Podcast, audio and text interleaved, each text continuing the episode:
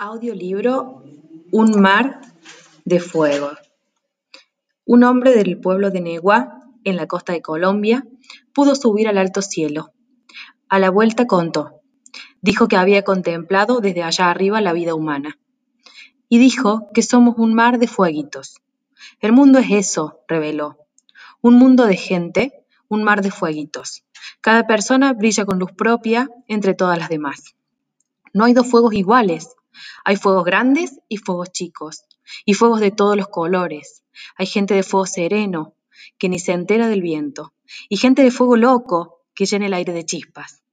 Algunos fuegos, fuegos bobos, no alumbran ni queman, pero otros arden la vida con tantas ganas que no se puede mirarlos sin parpadear, y quien se acerca se enciende. Eduardo Galeano.